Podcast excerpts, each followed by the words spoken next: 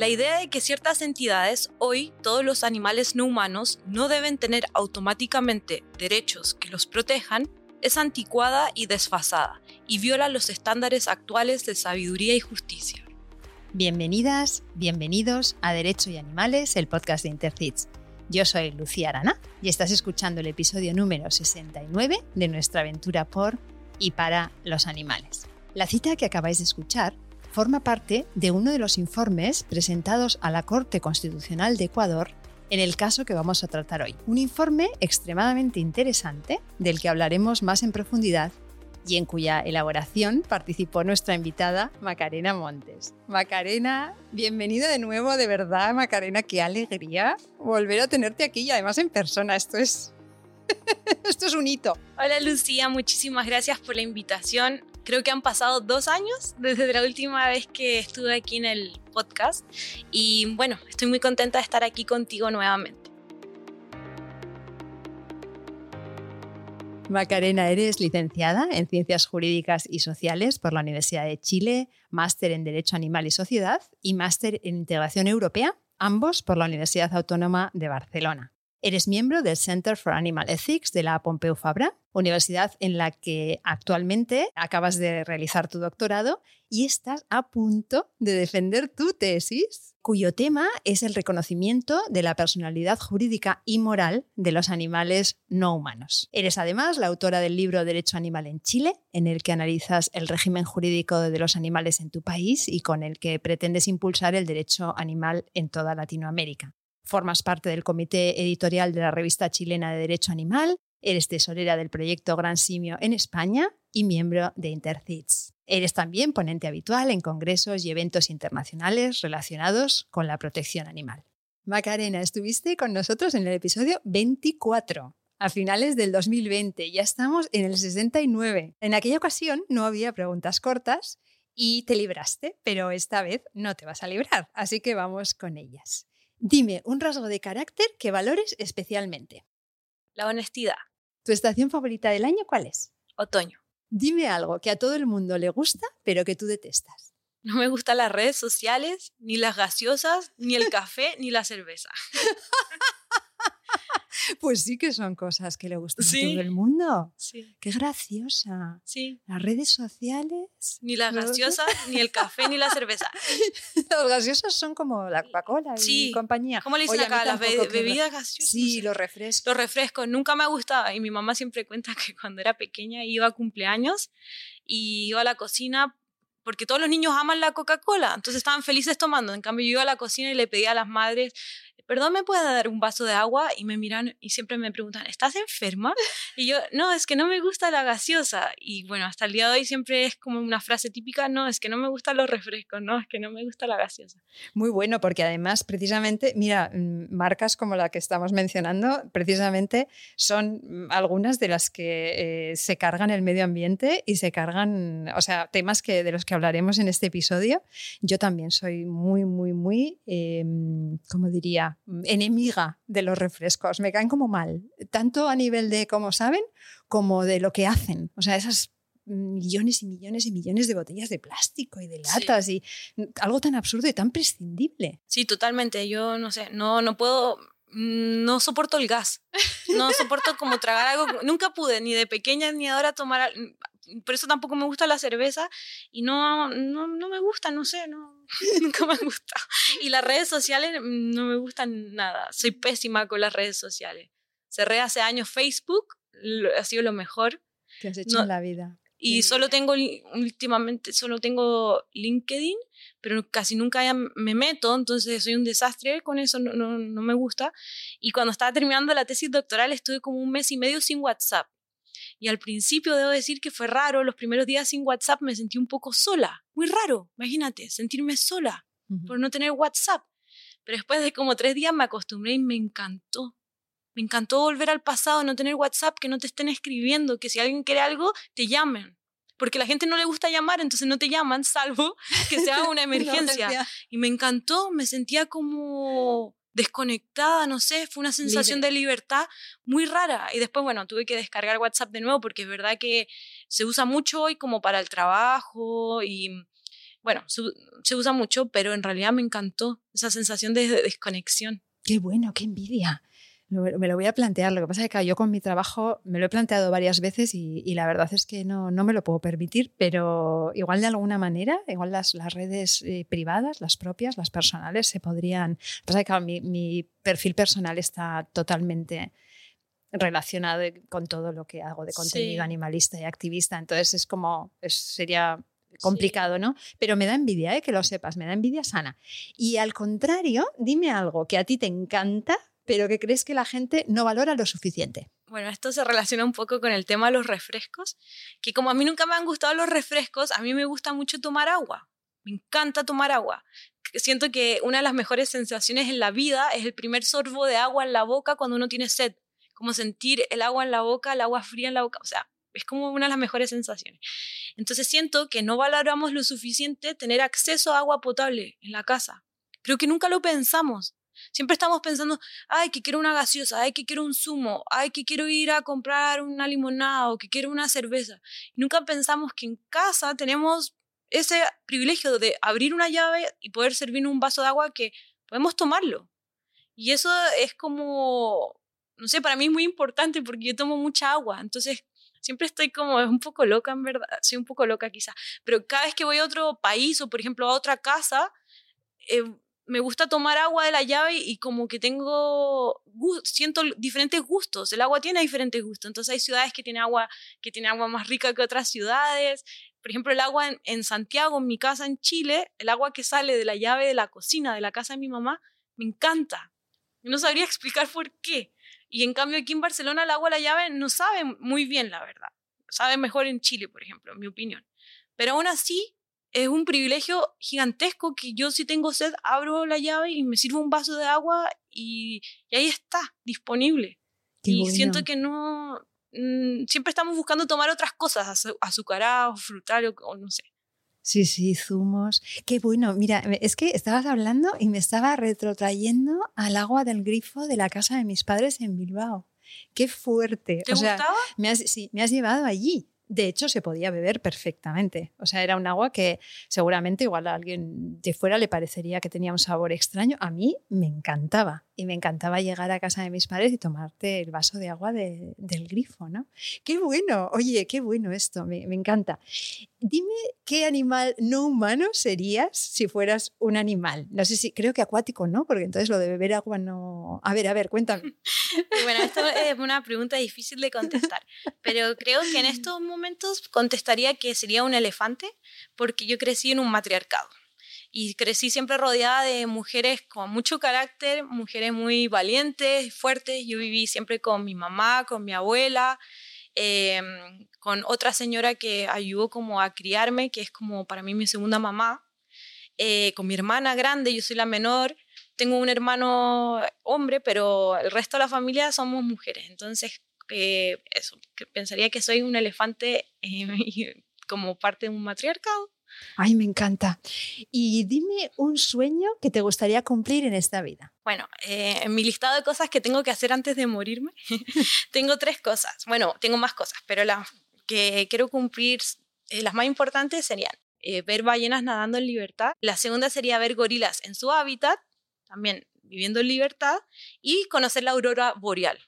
Esas tres cosas me encantaría conocer. Estas cosas tienen un poco la, por un lado, la, la emoción ¿no? de, ver, de ver estos animales en su hábitat y por otra parte eh, el problema de que tenemos que meternos en su hábitat como humanos. A mí es que me pasa lo mismo. O sea, hay cosas que me gustaría mucho ver pero luego pienso, es que realmente igual yo no pinto nada allí viendo a los gorilas. ¿Sabes lo que te quiero decir? O sea, es como encontrar el equilibrio entre presentarte allí en la selva, donde sea, ¿no? En Gombe o donde estén, ver a los gorilas sin molestarlos, ¿no? Entonces, son, realmente son cosas que a mí también me gustaría, me gustaría hacer y que comparto mucho contigo, pero siempre tengo ese, ese problema, ¿no? De cómo hacerlo sin interponernos con ellos, ¿no? Sin molestarles. A mí lo que me gustaría hacer es como mm, hacerlo quizás con algún programa de, como de primatología, por ejemplo, donde los observan desde lejos, ¿sabes? No como algo que sea invasivo y que incluso uno, no sé, con binoculares, por ejemplo, los pueda observar y, bueno, desde lejos y obviamente siempre respetando y cuando uno hace este tipo como de, de cosas, siempre hay que averiguar bien con quién las hace, ¿no?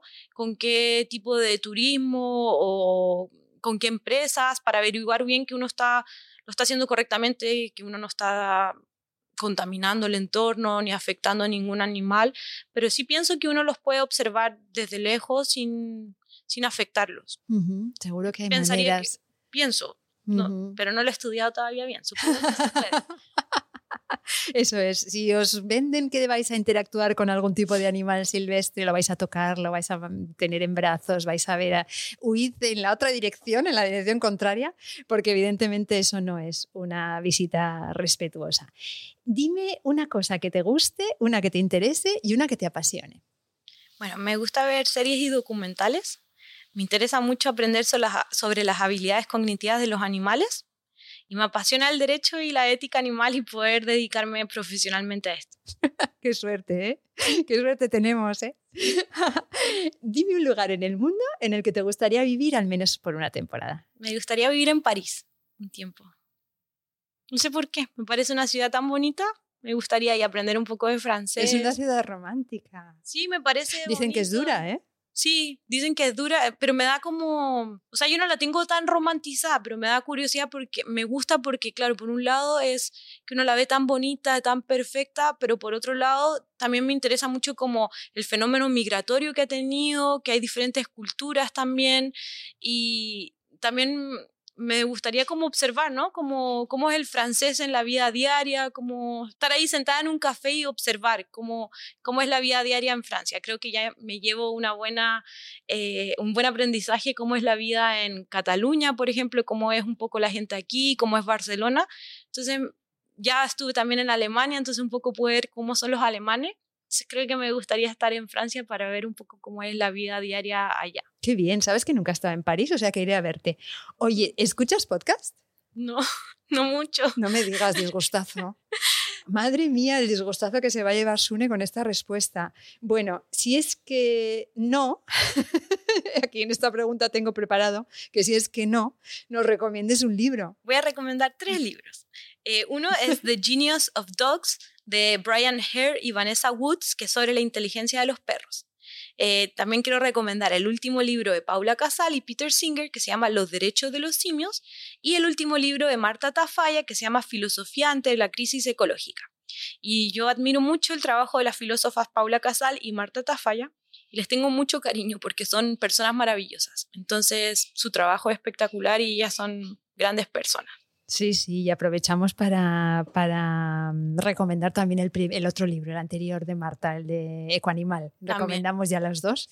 Que cualquier cosa de Marta Tafalla, cualquier cosa que salga de la pluma o de la boca de Marta Tafalla o del Twitter de Marta Tafalla, escuchadlo porque vale mucho, mucho la pena. Y este año queremos dar visibilidad en el podcast a entidades de protección animal. Entonces, dinos una en la que confíes y que, pues, por algún motivo te gusta el trabajo que realiza y así la ponemos en las notas del programa.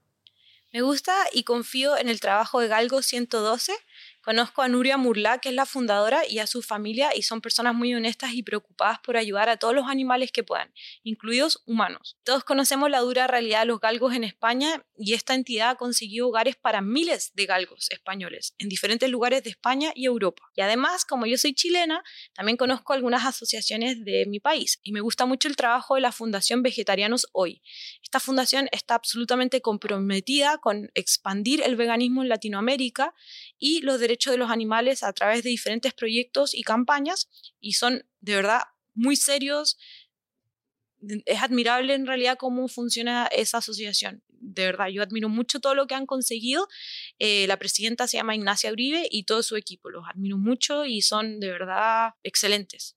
Qué bien, pues a Nuria la tuvimos dos, ya la hemos tenido dos veces como a ti en el podcast y la conocemos bien, es una querida compañera. Eh, la Fundación Vegetarianos hoy no la conocía, la pondremos ambas en las notas del programa.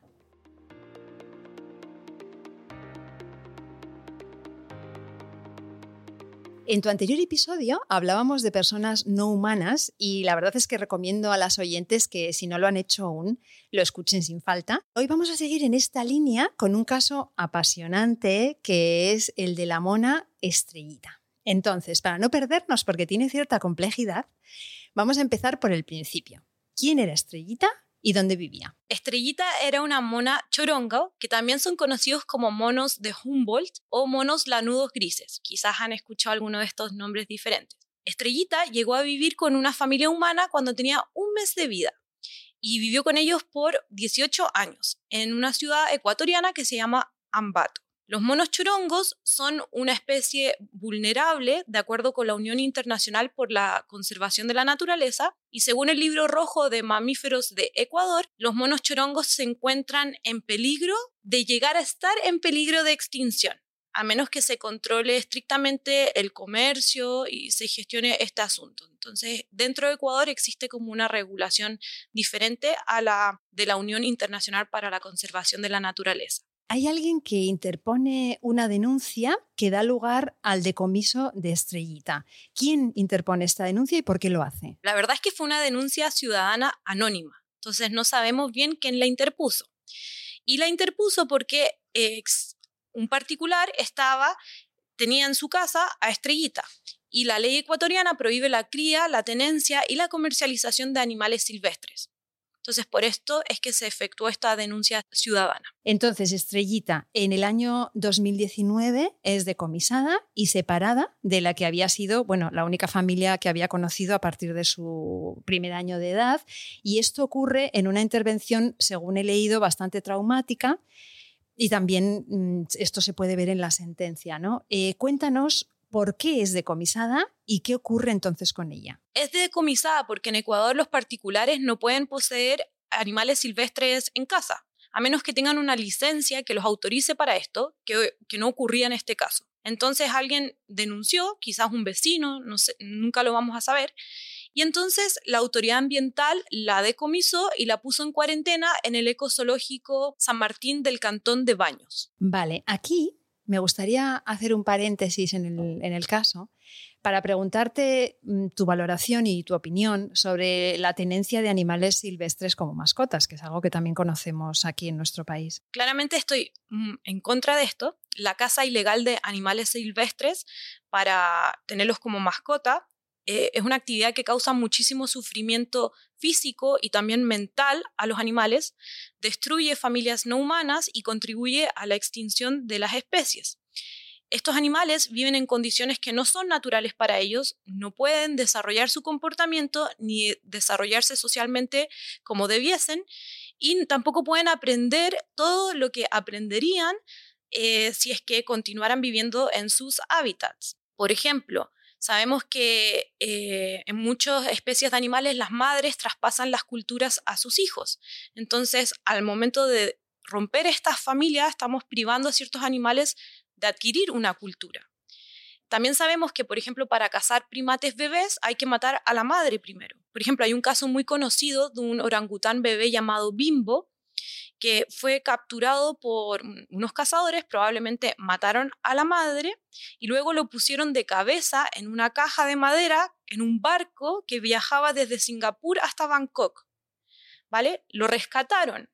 Y aunque los eh, activistas que lo rescataron lograron que Bimbo recuperara su salud, él decidió dejar de comer y se dejó morir debido al trauma experimentado. Entonces vemos que los daños son muchísimos.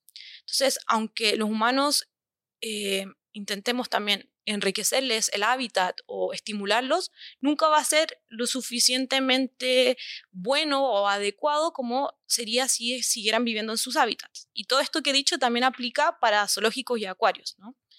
Entonces, es una actividad humana que causa muchísimos daños más de los que podríamos incluso imaginar. Es un amor que mata porque realmente no, seguramente no hay duda de que esa familia ama, al animal que tiene cautivo, pero es un amor que, que realmente mata, ¿no? Como dice el dicho.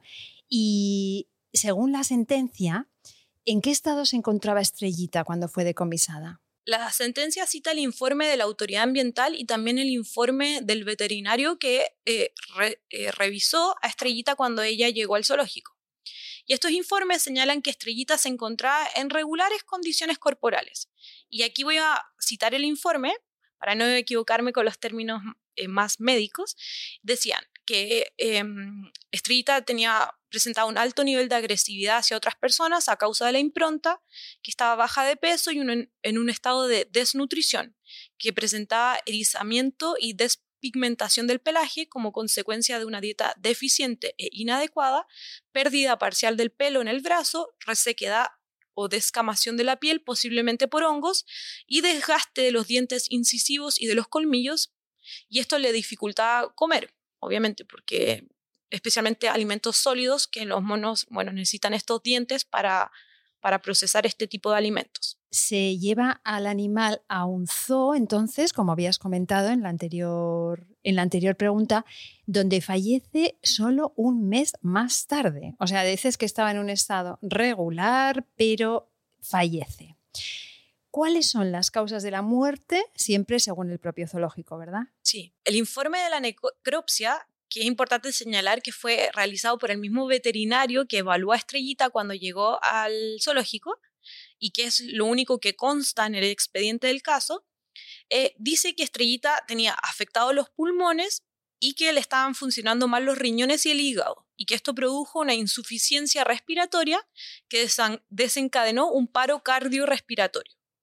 El informe también señala que este tipo de patología es muy frecuente en animales decomisados que son problemas que van desarrollándose de a poco a lo largo de los años, o sea, que como que no es algo de un momento para otro, sino que a lo largo de su vida fue teniendo estos problemas, y que son producidos por deficiencias nutricionales, exposición a condiciones ambientales no favorables, estrés, maltrato, encierros, entre otras cuestiones. Parece bastante claro que el cautiverio, desde luego, hizo mella en su salud y el decomiso también, ¿no? Es como que se suman las dos cosas. O sea, si ya la monita no estaba en especialmente buenas condiciones en, el, en su cautiverio, ya con el decomiso, el estrés de cambiarlo a un lugar desconocido y demás, es como que le pone ya a la pobre, es la gota que colma el vaso de la salud de ese animal, ¿no? Seguramente le bajan las defensas, bueno, se junta ahí todo, ¿no? Cuéntanos cómo reacciona, yo le voy a llamar la propietaria de Estrellitas, que no sé cómo llamar a esta persona, eh, ante, ante este decomiso. ¿Cómo reacciona ella? La señora, no voy a mencionar su nombre, pero la señora interpuso una habeas corpus en representación de Estrellita. Y ella se identifica en el proceso como la madre Estrellita. Y cuando la fueron a decomisar, eh, bueno, consta en el expediente que ella se negó varias veces. Entonces la autoridad ambiental tuvo que usar la fuerza para controlar a la señora y poder decomisar a Estrellita. Claramente fue un evento traumático para la familia y sobre todo para Estrellita y no dudo que la familia humana de Estrellita sufrió mucho con este decomiso y obviamente con la posterior muerte de Estrellita. Pues como sabemos, vivieron con Estrellita 18 años y, por lo tanto no dudo que Estrellita también sufrió mucho con el decomiso y con haber llegado a un lugar extraño, luego de haber estado 18 años solo con esta familia humana. Claro, claro, Estrellita perdió, digamos, dos madres, ¿no? O sea, la primera, la madre biológica, seguramente en condiciones traumáticas, porque seguramente la separación no fue dulce, y, esta segunda separación, otra vez de una madre, siendo la, monita mucho más consciente, además, porque ya siendo una monita adulta, ¿no? O sea, enterándose ya de absolutamente todo. ¡Ay, qué horror! Eh, bueno, ya vimos en el anterior episodio que la acción de habeas corpus para animales es una herramienta novedosa y creo que en Ecuador es la primera vez que se presentaba. Entonces, explica si quieres brevemente otra vez para las personas que no hayan escuchado el otro episodio en qué consiste la herramienta de habeas corpus y con qué intención se crea y por qué es muy ágil. El habeas corpus es una herramienta utilizada para que un individuo que está detenido o privado de libertad sea puesto ante un juez en el menor tiempo posible para que este juez examine si esta privación de libertad es legítima o no. Si es ilegítima, el juez ordenará la libertad del individuo. Entonces, como pueden pensar, esta herramienta ha sido utilizada mucho en épocas de dictadura, cuando muchas personas son detenidas ilegítimamente, para desafiar estas detenciones. Y hoy sigue siendo utilizada alrededor del mundo constantemente, por ejemplo, puede ser interpuesta por la familia de un detenido si el detenido no ha sido puesto a disposición del juez dentro del plazo que dispone la ley, porque como bien sabemos, los detenidos no pueden estar eh, indefinidamente detenidos en la comisaría. Tienen un plazo y luego tienen que ser puestos a disposición del juez para ver qué va a suceder. Entonces, para eso se usa la habeas corpus. Y la gracia es que, como claro, alguien está privado de libertad, eh, el procedimiento es muy ágil. Entonces, por eso es que se usa para casos de animales también privados de libertad, porque como sabemos, los animales en cautiverio están normalmente sufriendo mucho, tienen problemas de salud, problemas eh, mentales y, bueno, entre otras cosas. Por eso se usa esta herramienta que es tan urgente. Claro, es que no hay tiempo que perder. Cada día para un animal privado de su libertad y para una persona es un día eh, perdido ¿no? de, su vida. Y es la misma herramienta para humanos y animales, como dices, pero sí presentaría diferencias importantes en ambos casos. ¿no? ¿Nos puedes indicar cuáles serían las principales diferencias entre un habeas corpus para animal y uno para humano? Bueno, en palabras simples, por ejemplo, una primera diferencia podría ser que el animal no puede, en muchas ocasiones no puede ser devuelto a su hábitat porque ha nacido o crecido en cautividad. Entonces, cuando se presenta la habeas corpus, se solicita al juez que el animal sea transferido a un santuario, el lugar del zoológico donde está. Y esto ha ocurrido en muchísimos habeas corpus alrededor del mundo. Eh, entonces, es muy importante para los abogados que representan al animal que le propongan al juez un lugar adecuado para transferir al animal, porque muchas veces los jueces se complican con esto, como, bueno, me están pidiendo que, que haga algo con este animal, pero ¿cómo voy a saber yo que soy un juez qué es lo mejor para este animal. Entonces, como que eso los agobia mucho y terminan rechazando muchos de estos casos por eso. Entonces, eh, normalmente lo que hacen los abogados animalistas es que proponen santuarios. ¿Por qué santuarios y no otro zoológico? Porque, bueno, como bien sabemos, los santuarios en general se, rigen por el principio de proteger los intereses de los animales. Eso es lo más importante de un santuario. Lo que ahí vale es lo que es mejor para el animal, no lo que es mejor para los humanos, no los intereses económicos de la empresa. Los santuarios en general tampoco crían animales y las visitas o no están permitidas o están limitadas. ¿Para qué? Para que los animales vivan tranquilos y con la menor interferencia humana posible. Otra diferencia importante en casos de habeas corpus de animales es que a algunos jueces les cuesta entender que el habeas corpus de un animal no es un tema de bienestar animal. Muchas veces los jueces dicen, eh, lo rechazan y, dicen, pero ¿por qué, ¿por qué están presentando un habeas corpus si aquí lo que quieren ver es el bienestar del animal, si está bien o no? Yo quisiera aclarar que no se trata de ver si el animal está saludable o no. No se trata de ver si es que tienen su jaula enriquecimiento o no. Los habeas corpus de animales están relacionados con el derecho a la libertad de esos animales. No es una cuestión de bienestar animal. Y esto es muy importante porque, bueno, muchos, lamentablemente muchos operadores jurídicos creen que solo el humano tiene derecho a la libertad y también es importante porque la ciencia ha comprobado que hay muchos tipos de animales que nunca van a estar bien en cautividad. Nunca.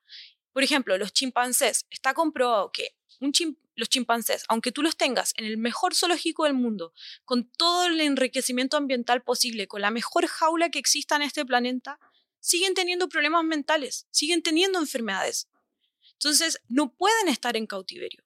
Entonces, sí es un tema del derecho a la libertad de los animales, no es una cuestión de bienestar animal. Y eso es algo que lamentablemente muchos jueces no, no logran ver. Qué importante esto que estás explicando. ¿eh? Es que además es tan evidente y tan obvio ¿no? cuando, cuando lo pensamos, ¿no? igual que las personas. Las personas no estamos bien en cautividad, eh, acabamos con problemas mentales. ¿no? Pues es evidente que a los animales les pasa exactamente lo mismo. Lo que pasa es que hay tanto todavía por caminar. Eh, esta petición de habeas corpus que, interpone la propietaria de Estrellita no prospera en primera instancia ni tampoco en la Corte Provincial. ¿Es así? Sí, exactamente. El Tribunal de Primera y de Segunda Instancia rechazan el habeas corpus porque ellos consideraron que la actuación de la autoridad ambiental era la adecuada porque era un particular que tenía ilegalmente a un animal silvestre en su casa y además consideraron que el habeas corpus solo puede ser interpuesto en favor de humanos, no animales. Entonces ambos tribunales em, lo rechazan y, no, en realidad no entran a, a examinar o analizar si es que en realidad se estaban infringiendo los derechos de la naturaleza o los derechos de los animales, no. fue más bien un rechazo frontal. Sí, lamentablemente, pero bueno. Desde la base ¿no? de, la, de, la, de, la, petición. Estaba pensando mientras hablamos, Macarena, que no deja de ser curioso ¿eh? que la persona que la mantuvo en cautividad durante tanto tiempo en una familia humana eh, después interponga un habeas corpus para, para pedir la libertad de, del animal, ¿no? Esa es la forma en que tenemos de pensar los humanos, ¿no? Somos un poquito perversos. Es un poco perverso todo en este caso. Sí, este caso es como tiene esos hechos muy extraños que lo hacen muy difícil en el fondo porque, claro, la persona que está interponiendo la habeas corpus no es para que Estrellita vuelva a su hábitat o vaya a un santuario, sino para que vuelva a, una casa humana. Entonces, mm, es más difícil porque en general los habeas corpus en otras situaciones, por ejemplo el de Cecilia, o en su momento el de Sandra, o en su momento el de Chucho, muchos otros, existentes son para que ese animal vuelva a un, vaya a un santuario o en el caso de Chucho a una reserva donde podía estar en un régimen de semi, semi libertad. Pero en este caso es para volver a una familia humana. Entonces era muy difícil que prosperara este habeas corpus. En el fondo, era muy difícil. Y además que después se suma que Estrellita falleció. Claro. Pobre Estrellita, entre unos y otros, la pobre. ¿Qué ocurre a continuación? Después de que el Tribunal de Primera y de Segunda Instancia eh, rechazan el habeas corpus, la Corte Constitucional del Ecuador selecciona el caso para desarrollar jurisprudencia vinculante sobre tres temas. Eh, primero, la Corte quería saber y decidir si los animales pueden ser considerados sujetos de derecho. Segundo, la Corte quería decidir si el habeas corpus puede ser interpuesto en favor de los animales. Y tercero, la Corte quería saber si los animales pueden ser considerados como sujetos de derechos amparados por los derechos de la naturaleza que están protegidos por la Constitución en Ecuador. Bueno, es que son tres preguntas que es que son maravillosas, claro, a nosotros que nos dedicamos a esto y que nos apasiona esto, son como tres preguntas que lo cambian todo, ¿verdad? Son como emocionantes. La Corte Constitucional del Ecuador, para las, personas que no conozcan em, este sistema, ¿es el último estamento judicial o hay algo por encima? Es el último y es el máximo órgano de control, interpretación y administración de la justicia constitucional. O sea que estamos hablando de algo bien importante.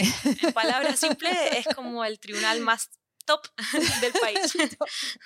Totalmente. Quería preguntarte por un concepto que, había, que había leído en el caso y que ¿qué es el desarrollo de jurisprudencia vinculante? La Corte Constitucional, cuando decide seleccionar el caso de Estrellita, lo hace para desarrollar jurisprudencia vinculante sobre estos tres temas que mencioné recién.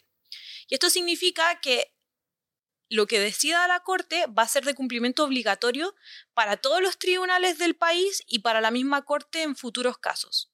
Eso es jurisprudencia vinculante, o sea que es obligatoria, de obligatorio cumplimiento. Es como el precedente en los países del common law, ¿sabes? Es como significa eso, que es de cumplimiento obligatorio, o sea que los tribunales del país y la misma Corte en otros casos tienen que respetar esa decisión se me pone, de, verdad me, emociono hablando de esto porque me parece que un caso así llegue aquí, ¿no? Lleguemos a hablar de esto, es realmente emocionante y es realmente, es, histórico. Dime qué son los derechos de la naturaleza y lo has, has, mencionado, has hablado de los derechos de la naturaleza. Eh, explícanos un poco qué son y por qué es Ecuador pionera en estos derechos de la naturaleza uno podría en realidad escribir una tesis doctoral sobre qué son los derechos de la naturaleza, eh, pero en palabras simples es que la Constitución del Ecuador en el 2008 reconoció la naturaleza como un sujeto de derechos. Bueno, normalmente eh, los ordenamientos jurídicos Mm, reconocen como sujetos de derecho a las personas naturales y jurídicas. Las personas naturales son los humanos nacidos y separados de la madre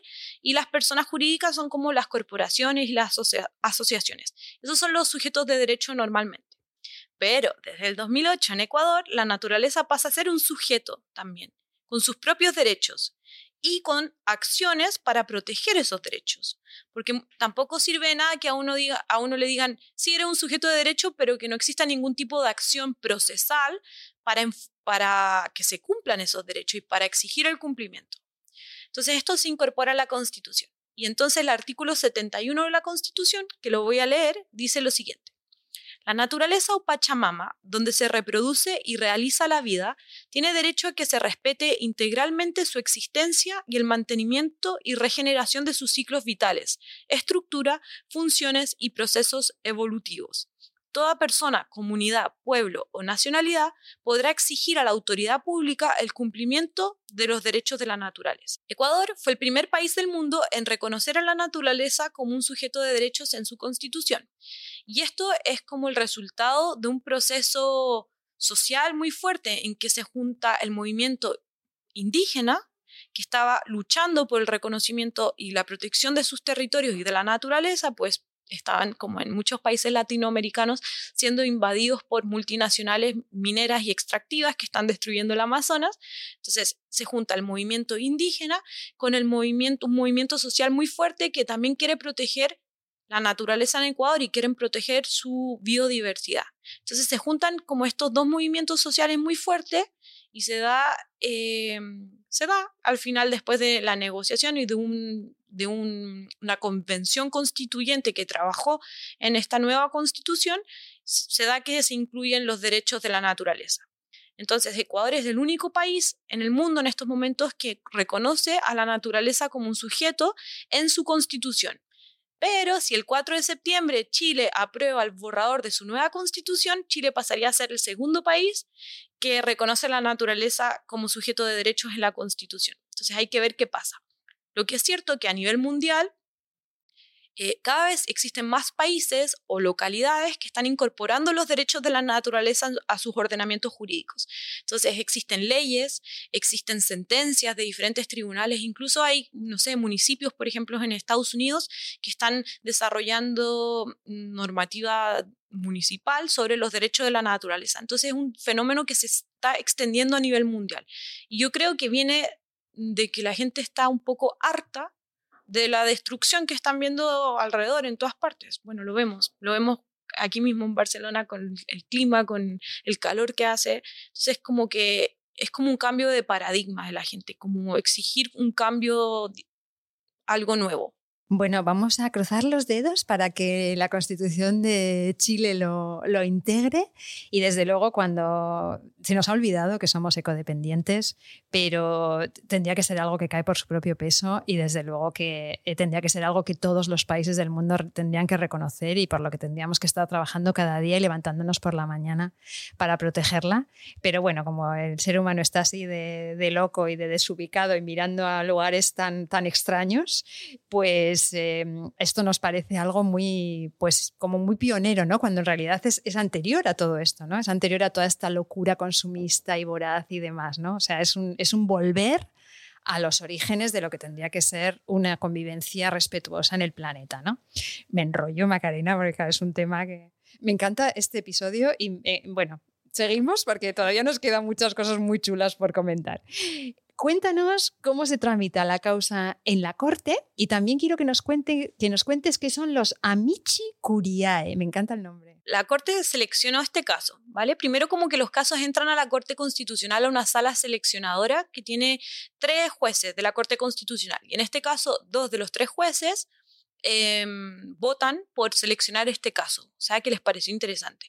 Y eso quiero mencionar es algo que que me encanta enterarme de que jueces alrededor del mundo le están pareciendo interesantes los casos sobre derechos de los animales, porque justamente lo que necesitamos es que los jueces se interesen y cuando tienen esta herramienta de selección, la usen y estudien estos casos y se interesen por ello. Y es un poco lo que pasó en el caso de Chucho en Colombia, que los jueces también seleccionaron el caso, aunque al final no fue exitoso para Chucho, igual hay que reconocer el avance de que jueces de las cortes más altas de un país se estén interesando por esos asuntos. Cosa que, por ejemplo, que yo sepa aquí en España aún no ocurre.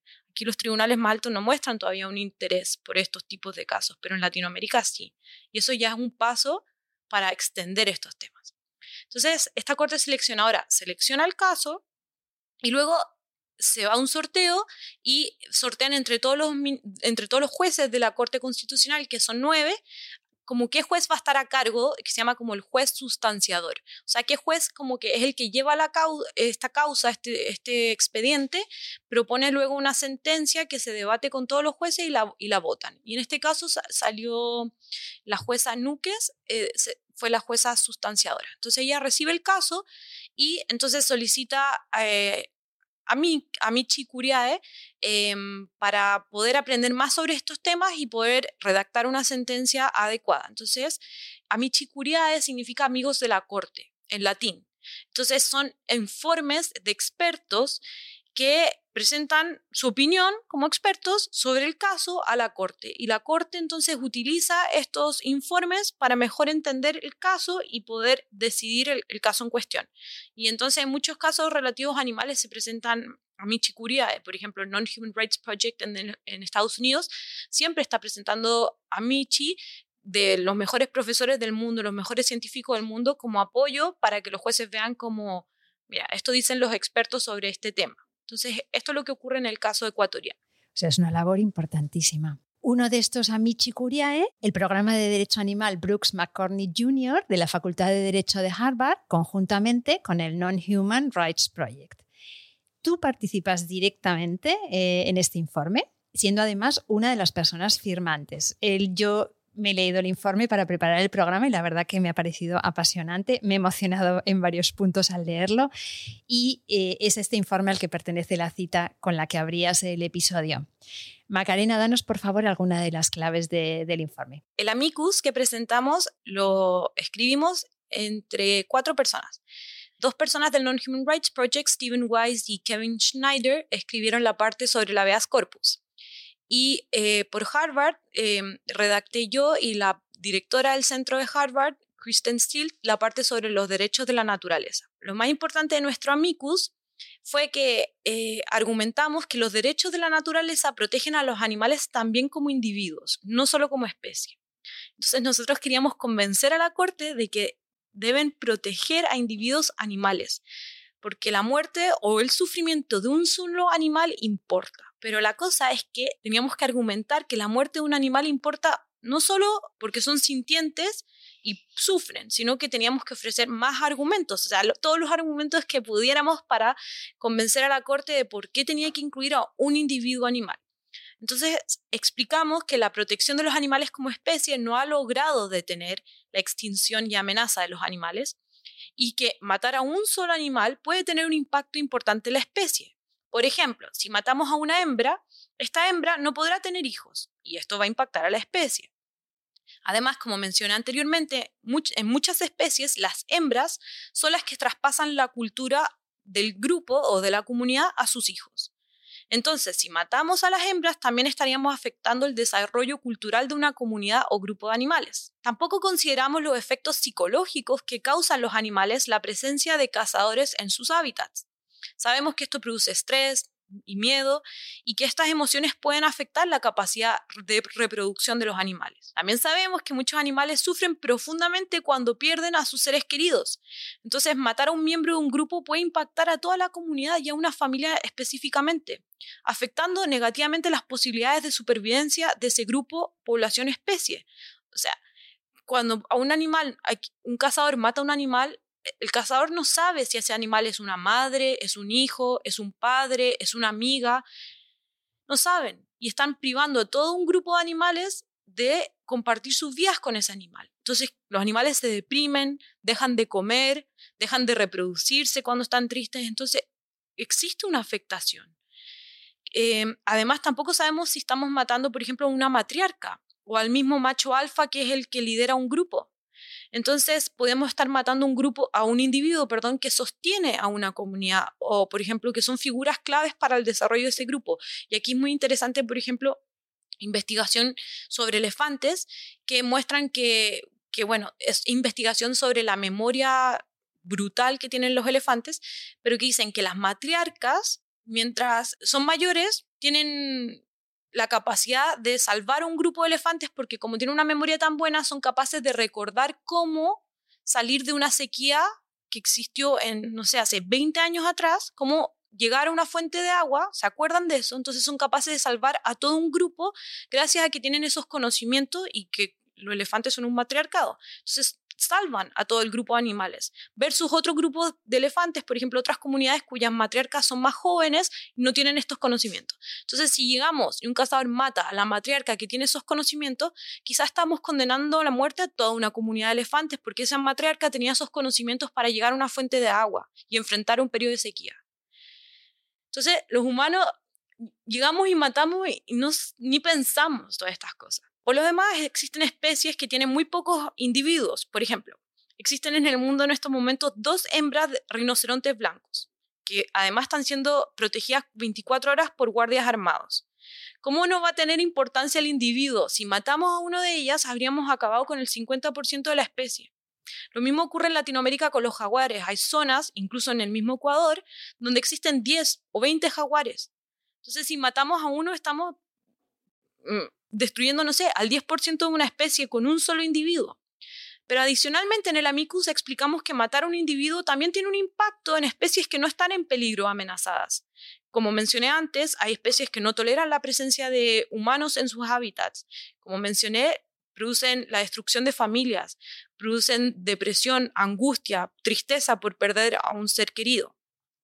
Entonces, en resumen, el hecho de cazar animales produce muchos impactos que no conocemos, que ni siquiera nos cuestionamos. Y esto ocurre porque los humanos en general no vemos a los animales como individuos únicos, con sus propias comunidades, culturas, personalidades e intereses, sino que los vemos como si fueran todos iguales. Un miembro de una especie y ya, como un ser reemplazable. Da igual si yo mato a este mono, total, allá hay otro mono. Pues no, son monos completamente diferentes, con personalidades diferentes, con familias diferentes. Y otro aspecto crucial de nuestro amicus fue que eh, explicamos que en el caso de Estrellita no se consideraron sus circunstancias particulares al momento de decomisarla y trasladarla al zoológico. La autoridad ambiental no pensó bien lo que hacía, no consideraron las distintas opciones disponibles. Cuando se decomisa un animal, se deben considerar sus circunstancias particulares, porque, como acabo de mencionar, todos los animales son diferentes. En el caso de Estrellita, no se consideró que había vivido 18 años con humanos, que prácticamente no vivió con monos de su especie. No consideraron los daños psicológicos que el cambio le produciría. Tampoco investigaron cuál era, cuál era el mejor lugar para ella. Y llegaron y la metieron en el zoológico y listo. Pero Estrellita tenía una biografía única que debió ser considerada para tomar la mejor decisión sobre su futuro. Por ejemplo, podrían haber hecho el decomiso por etapas, con el acompañamiento de la familia, para que Estrellita se fuera acostumbrando a su nuevo hogar. Podrían haber investigado si existen centros dedicados exclusivamente a monos chorongos provenientes del tráfico ilegal de mascotas, como Estrellita. Podrían haber programado visitas de la familia al nuevo lugar de Estrellita, yendo con Estrellita al principio, sin dejar Estrellita ahí, sino llevándola y volviendo a casa. O podrían haber consultado con un primatólogo experto en este tipo de primates, que existen porque en el mismo Amicus nosotros presentamos el informe de uno, que es un primatólogo colombiano, para saber dónde era mejor tener a Estrellita o para saber qué hacer en este tipo de casos, para saber si ella podía sobrevivir en un zoológico o no. Entre muchas otras cosas se pudieron haber hecho. Pero no se hizo nada de esto y Estrellita murió y seguramente murió en gran parte por tristeza por depresión y por miedo. Se limitaron a, a cumplir la ley sin pensar nada más, ¿no? A cumplir la ley de una forma estricta, sin pensar nada más. Qué interesante escucharte. Tras estos trámites, en enero de 2022, la Corte Constitucional emite su fallo. Es un fallo que también resulta bastante impresionante en su extensión y detalle. Yo no sé si los fallos de la Corte siempre son así de largos, ya me lo vas a contar, pero mm, si te parece vamos a analizar uno por uno sus puntos más relevantes porque merece la pena. Sí, en general las sentencias de los tribunales eh, son bastante largas. En Latinoamérica, sobre todo de los tribunales superiores, las Cortes Supremas y de las Cortes Constitucionales son en general bien largos. Nos gusta en Latinoamérica hablar bastante, parece. Eh, bueno, la sentencia de Estrellita tiene cosas muy positivas y también tiene cosas negativas. Hay que reconocerlo. O sea, son jueces, no son animalistas, ni tampoco veganos, son personas completamente normales que probablemente incurren en su vida diaria mucha explotación animal sin siquiera cuestionársela. Entonces, uno también tiene que ser realista con las sentencias de la Corte, ¿no? Pero yo em, hoy quisiera enfocarme en las cosas positivas de la sentencia, porque las cosas positivas son las que los abogados animalistas y los activistas en Ecuador van a utilizar para extender los derechos de los animales en Ecuador. Obviamente van a usar lo positivo y van a usar esta sentencia. Y créeme que la van a usar porque yo he hablado con varios e, abogados ecuatorianos están muy contentos con esta sentencia, a pesar de las cosas malas que contiene, pues porque ven que la pueden usar para diferentes cosas. Y lo otro es que hay que tener en cuenta que esta es la primera sentencia de la Corte Constitucional sobre derechos de los animales en relación con derechos de la naturaleza. Entonces también hay que ser realistas en que es la primera, ¿no? No va a ser completamente perfecta la primera sentencia de la Corte Constitucional en este tema. Pero bueno, yo me voy a enfocar en lo positivo hoy. Y bueno, lo primero eh, es que la Corte reconoció que todos los animales son sujetos de derecho y que no deben ser protegidos únicamente como especies, sino también como individuos. ¿vale? Segundo, la Corte reconoció que todos los animales son sujetos de derechos protegidos por los derechos de la naturaleza, porque todos los animales son parte de la naturaleza. Esa es como la opinión de la Corte. Y como la naturaleza tiene derechos de rango constitucional en Ecuador, Ahora los animales también tienen derechos de rango constitucional por el hecho de ser parte de la naturaleza. Y esto entonces abre la puerta para que las discusiones sobre los derechos de los animales puedan argumentarse desde la Constitución.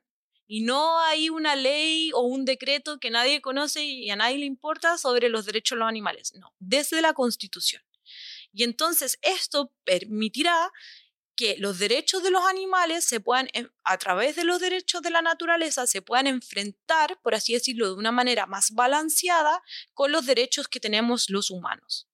Porque en el fondo es una pelea muy injusta hasta ahora, porque siempre los humanos, todos los derechos de los humanos están protegidos en la Constitución a través del listado de derechos fundamentales. Entonces, eh, el derecho a la libertad económica, el derecho a la libertad de expresión, el derecho a la vida, el derecho de los humanos está completamente protegido en la Constitución. Entonces, cuando uno dice, pero no es que el, tal animal tiene derecho a tal cosa, por el otro lado tenemos que los humanos tienen derechos pero consagrados en la Constitución y los animales en general bueno, en muchos lugares no tienen ningún derecho consagrado en ninguna ley, pero cuando tienen algo, alguna norma, por decir, de bienestar animal, que es como lo básico, está en una ley o en un decreto y eso tiene menor jerarquía normativa que la Constitución. Entonces, esto que ahora en Ecuador los animales se puede decir que tienen derechos constitucionales, es como, por así decir, una pelea más equitativa. O sea, ahora los abogados en Ecuador tienen más argumentos para enfrentarse en diferentes tipos de casos con no sé, diferentes industrias con cazadores o, bueno, con diferentes industrias que explotan a los animales. La Corte lamentablemente señaló que los humanos pueden seguir utilizando los animales en diferentes actividades, ¿vale? Esta es la parte que me refiero que es mala de la sentencia. Entonces la Corte dice que los, los humanos podemos seguir alimentándonos, utilizando animales, eh, entre otras cosas, ¿vale? Y hace como una defensa de esto. Que por un lado, pues no me sorprende la verdad, porque en general en yo en mi investigación he revisado muchas sentencias de habeas corpus y de derechos de los animales de diferentes países y muchas veces los jueces sienten que se ven obligados como a, como a decir, bueno, el animal tiene derechos, pero no se preocupen, podemos seguir comiendo animales. Como que los, los jueces se sienten obligados como a, a que se mantenga el status quo, porque no quieren, obviamente no, no son los responsables de cambiar el mundo, ¿sabes? De que todos nos volvamos veganos, como que eso excede la función de un juez. ¿Vale? Pero ellos como que entonces entran en estas argumentaciones que muchas veces en realidad no tendrían ni, ni qué decirlas, entonces como que yo no, no me sorprende que lo hagan. ¿Vale? Es criticable, sí, porque yo no estoy de acuerdo con lo que dice la Corte. Yo no siento que sea un derecho fundamental de los animales, perdón, de los humanos, tener que alimentarnos de animales. Creo que hay otras formas de alimentación. Pero lo comprendo, comprendo que sobre todo en un país como Ecuador, donde hay muchas personas de escasos recursos, hay muchos niveles de pobreza, que, que la Corte hable sobre el derecho a la alimentación y sea como, como algo complejo en esa, en esa sociedad, ¿vale? Pero, em, pues hay cosas buenas que salen de la sentencia a pesar de, de toda de esta discusión que al final es lo típico que dicen los jueces, como sí, los animales tienen derecho, pero podemos seguir usándolos, ¿vale? Tercero es que la Corte reconoció que los animales silvestres tienen diversos derechos, como por ejemplo el derecho a existir, a no ser cazados, a desarrollar su comportamiento natural, entre muchos otros derechos que mencionó la Corte a lo largo de la sentencia. Algunos de los derechos mencionados por la Corte también podrían aplicarse a otro tipo de animales, porque la Corte en algunas partes de la sentencia se refiere a los animales en general como sujetos de derechos. Entonces, la Corte empieza diciendo que todos los animales son sujetos de derechos y que todos los animales son sujetos de derechos protegidos por los derechos de la naturaleza. Entonces, eso significa que todos los animales en Ecuador, incluso los animales que utilizamos en la industria alimentaria, tienen derechos también. Aunque este caso se trata de una monita, entonces está enfocada en un animal silvestre. Pero yo sí pienso que los derechos que menciona la Corte podrían ser extendidos a otro tipo de animales. Y habrá que ver en futuros casos qué ocurre. Pero, por ejemplo, la Corte menciona derechos que también son básicos, como que provienen de las cinco libertades, ¿no? En materia de bienestar animal, como una alimentación adecuada, que los animales no vivan en situaciones de angustia. Y estos derechos también aplican para, aplican para un perro, aplican para una vaca, como aplican para una gallina, como aplican para un mono en un zoológico. Entonces, aunque este caso se enfocara más bien en animales silvestres, porque nace por un animal silvestre, y obviamente la Corte no, no puede venir a hablar de todos los animales, si está hablando un caso específico que es de estrellita, a mí me parece que los derechos que menciona sí se pueden extender a otro tipo de animales. Y eh, creo que así va a ser que los abogados y activistas eh, van a tratar de usar esta sentencia para mejorar las cosas para todos los animales sintientes en Ecuador. En cuarto lugar, la Corte ordenó al Ministerio de Ambiente desarrollar un protocolo que considere las circunstancias individuales de los animales confiscados para determinar cuál es la mejor opción para el animal. Como mencioné, en el caso de Estrellita se confiscó y se metió en un zoológico sin pensar en nada más que eso. Entonces ahora la Corte reconoció que eso fue un error, que los derechos de, Estrellita se infringieron en tres momentos diferentes de su vida. La Corte dice, se infringieron los derechos de Estrellita cuando se, se, se, extrajo de la selva, cuando se separó de su familia y se fue a vivir con una familia humana, cuando estuvo viviendo 18 años con una familia humana y esa familia se la quedó. Y en tercer lugar, eh, cuando se confiscó y se metió en un zoológico donde murió al mes.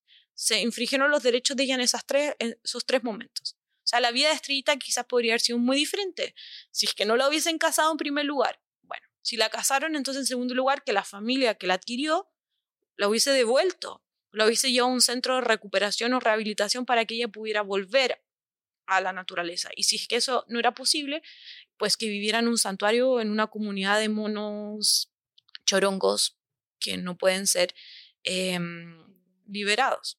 Y em, en tercer lugar, pues que la autoridad ambiental hubiese considerado las circunstancias particulares de Estrellita antes de, de meterla en un zoológico haber un poco dicho, vale, ya sabemos que está esta mona aquí, en esta casa, que usted, familia humana, tiene a Estrellita en casa, bueno, ¿qué hacemos ahora? Vamos a consultar con un primatólogo, vamos a averiguar en Ecuador si hay santuarios, vamos a, hacer algo, pero no, fue decomisar zoológico y punto. Que es mucho, que es en general lo que se hace en muchos lugares, decomisar y el zoológico. Nadie piensa en otras opciones. Y en último lugar, el último punto importante es que la Corte ordenó al Poder Legislativo, a la Audiencia Nacional, en Ecuador desarrollar una ley sobre los derechos de los animales que tenga en cuenta las cuestiones que la Corte señaló a lo largo de la sentencia.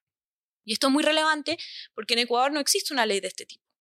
Entonces esto ya representa un avance por sí mismo de la sentencia porque implica como eh, extender el debate ahora al poder legislativo para que los políticos, los diputados, los senadores eh, en Ecuador debatan sobre este tema y desarrollen y tienen un plazo de dos años para redactar una norma, una ley sobre derechos de los animales y aprobarla. Entonces eso todo también es muy bueno porque va a promover el debate en Ecuador sobre los derechos de los animales, va a hacer que la decisión de la Corte sea popular, que se conozca y va a ayudar a que el movimiento animalista en Ecuador pues se mueva ante el poder legislativo para conseguir la mejor ley posible. Pero esto es muy importante porque no hay una ley en estos momentos en Ecuador sobre los animales.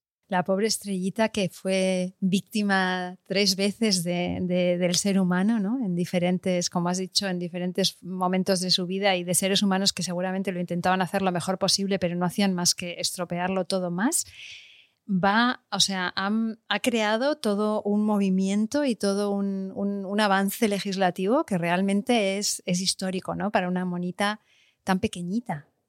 ¿no? O sea, con ese, con ese nombre realmente es una, es una estrella, es una estrella para, para nosotros, para los que nos interesan estos temas. Yo no me canso de repetir que a mí este caso me parece extremadamente interesante. Yo creo que ahora ya, de verdad, nuestros y nuestros oyentes que te están escuchando deben estar mm, ya pensando lo mismo que estoy pensando yo, porque es que es, es impresionante el caso de Estrellita. Toca multitud de aspectos, tanto jurídicos como éticos, que también hemos mencionado y que nos colocan pues realmente ante un nuevo paradigma. Haznos un resumen de cuáles son esos aspectos. Bueno, el nuevo paradigma podríamos decir que considerar a la naturaleza como un sujeto de derechos, mezclando la cosmovisión de los pueblos indígenas con el lenguaje de los derechos, ya es un cambio de paradigma en sí. Algunos creen que los derechos de la naturaleza son un discurso hippie, que los defensores de los derechos de la naturaleza somos, no sé, un montón de personas que van por ahí abrazando los árboles, que somos como que no vivimos en este mundo, sino que como que, no sé. Y, pero creo que para la mentalidad occidental y sobre todo para un abogado blanco de un país desarrollado del norte, considerar a la naturaleza como un sujeto de derechos, claro, puede ser inconcebible, pero para muchísimas otras culturas que tienen una concepción del humano como un ser interconectado con su entorno, donde todas las formas de vida tienen valor e importancia, no es para nada loco. Entonces, es una señal de, en que, de que hay que alejarse del tradicional antropocentrismo y especismo del derecho y avanzar hacia un régimen que proteja a otros seres vivos también, como los animales. Y lo interesante es que la Corte habla de, esto, de alejarse del antropocentrismo y del especismo en su sentencia. Que eso ya a mí también me parece ya un avance de por sí, que jueces tan tradicionales como jueces de una Corte Constitucional estén hablando de, reconociendo y diciendo, sí, hasta el momento hemos sido antropocéntricos y especistas. ¿Vale? Y reconociendo que esto está mal. Aunque después digan que podemos seguir usando animales, al menos ya se están dando cuenta que está mal. En segundo lugar, eh, hasta ahora en general el tema ambiental y los derechos de la naturaleza únicamente hablaban de los animales como especie. No había lugar para la protección de un individuo animal. Pero esto cambió con el caso de Estrellita, porque la Corte decidió que los animales como individuos pueden ser protegidos por los derechos de la naturaleza. Y esto es una gran victoria para el movimiento de defensa de los derechos de los animales, porque nosotros queremos que los individuos sean protegidos. Entonces esto es como que, por así decir, nosotros logramos como meter un pie en la puerta que estaba cerrada para meter como nuestro movimiento en este tema que hasta ahora no había sido incluido. Entonces, en otras palabras, gracias a esta sentencia, el tema de los derechos de los animales ahora pasa a ser un asunto constitucional en Ecuador, porque los derechos de la naturaleza están protegidos constitucionalmente. Y esto va a ser una herramienta sumamente importante para todos los abogados y activistas en Ecuador. Esto los va a ayudar mucho. Entonces, esto ya es un cambio de paradigma grande en el país abogados y abogadas activistas y, animalistas en Ecuador y en todo el mundo, porque yo creo que cualquiera que esté escuchando este episodio desde cualquier parte de Latinoamérica o de España, Mm, debe de estar pensando, madre mía, qué, herramienta maravillosa tenemos aquí, ¿no? Macarena, en el último capítulo, el anterior a, este tuyo, hablábamos con Guillermo Repeto sobre alternativas a la experimentación con animales y, bueno, comentábamos que Europa es la punta de lanza en este aspecto actualmente, ¿no? Sin embargo, en los derechos de la naturaleza y de los animales está claro que es Latinoamérica, nuestra querida Latinoamérica, quien está en la vanguardia. Em, quería que nos explicases, hay un principio que a mí me emociona mucho, es el principio del buen vivir. En quechua, sumac causoi. ¿Se pronuncia así? Sumac causai, creo. Sumac causai, que me parece un ejemplo icónico de sabiduría. Entonces, ¿nos puedes explicar brevemente qué es este principio? Y así ya vamos despidiendo el episodio con un buen sabor de boca. Bueno, el principio del buen vivir es difícil de explicar, pero proviene de la cosmovisión ancestral andina y en, términos generales, y en palabras de Gina Maldonado, que es una educadora quechua, significa vivir en armonía con la comunidad, respetar al vecino, a la naturaleza, tener conciencia de que todo está vivo y somos parte de ese todo, donde la noción del yo se transforma en nosotros. En otras palabras, este principio se refiere a la plenitud de todos los seres vivos que integran la madre naturaleza Entonces, se basa en la interrelación y la conexión entre todas las formas de vida. Es un principio que se expande a todas las áreas de nuestras vidas, como nuestra vida en sociedad, a nuestros hábitos de consumo, a cómo nos relacionamos con otros humanos, animales y la naturaleza. Entonces, este principio está reconocido en la Constitución del Ecuador y es parte importante para entender los derechos de la naturaleza.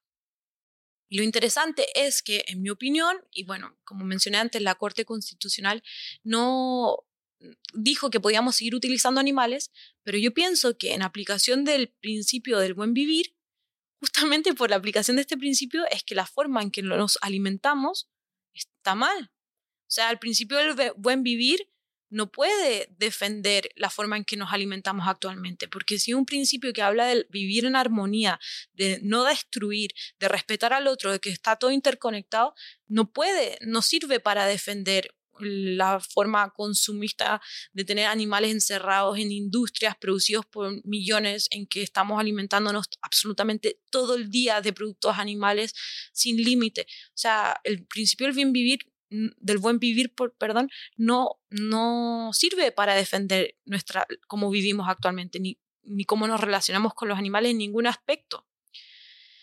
Y por eso es un principio tan interesante. Y la Corte sí que reconoce que los animales, por ejemplo, tienen derecho al buen vivir también, como miembros de la naturaleza, también es como un derecho que tendrían los animales.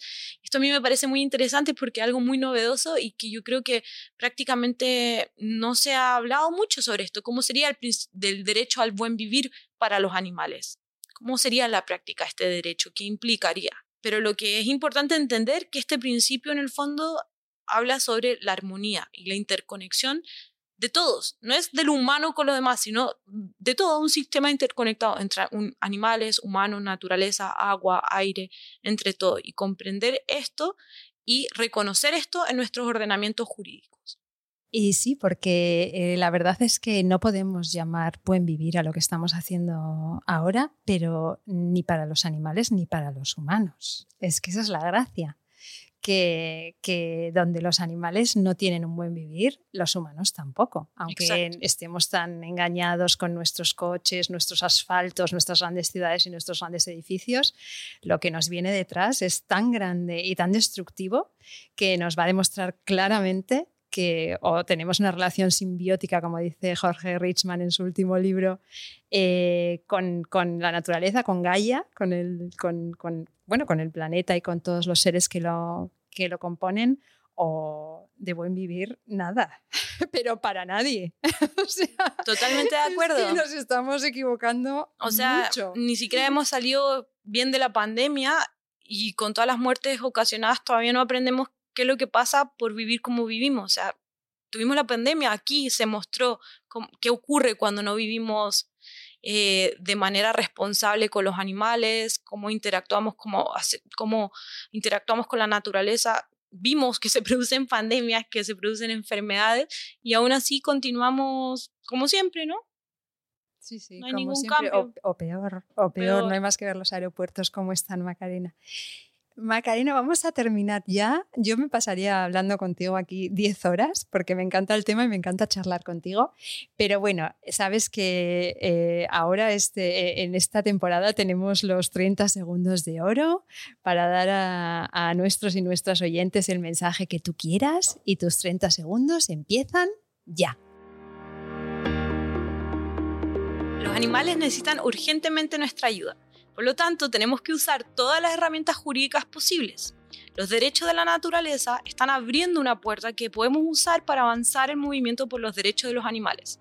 Esto no significa que va a ser la única estrategia que vayamos a usar, pero puede ser una de ellas y no deberíamos desperdiciar la oportunidad de sentarnos en esa mesa para incluir a los animales en ese nuevo paradigma por rivalidades con el ecologismo los derechos de la naturaleza se están expandiendo en diferentes países del mundo a través de sentencias, leyes y regulaciones locales. ¿Vale? Esto es un hecho.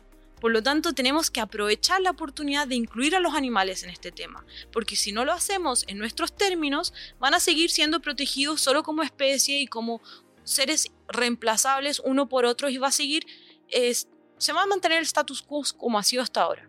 Entonces, tenemos que aprovechar esta oportunidad y dejar de lado las rivalidades con el ecologismo. Brava, Macarena, me encanta este mensaje. Siempre he opinado que ecologismo y animalismo tienen muchísimo, muchísimo más en común de lo que nos intentan hacer ver desde algunas voces. Creo que es al contrario, o sea, creo que tenemos mucha base común y mucha base para trabajar eh, en conjunto. O sea que me encanta lo que, lo que estás diciendo. Macarena, gracias de verdad por este episodio maravilloso, por tu trabajo imprescindible, por todo lo que haces. Ha sido una pasada volver a tenerte aquí, muy emocionante y gracias Macarena, un fuerte abrazo. Muchas gracias a ti, Lucía, por la invitación y por todo el trabajo que haces por promover los derechos de los animales e informar al público sobre, sobre todos estos casos. Y eso, me encantó mucho conversar contigo hoy y estoy feliz de estar aquí en el podcast nuevamente. Pues hasta aquí un nuevo episodio de Derecho y Animales en el que hemos visto cómo el destino de un animal tan pequeño como Estrellita nos marca el camino para construir entre todas un mundo basado en el respeto a todos los seres que lo habitan. Un mundo en el que el buen vivir no esté marcado por la acumulación y la voracidad, sino por el equilibrio con la naturaleza. Gracias por acompañarnos un episodio más. Nos escuchamos en 15 días porque ya ha llegado nuestro tiempo, el tiempo de los derechos de los animales.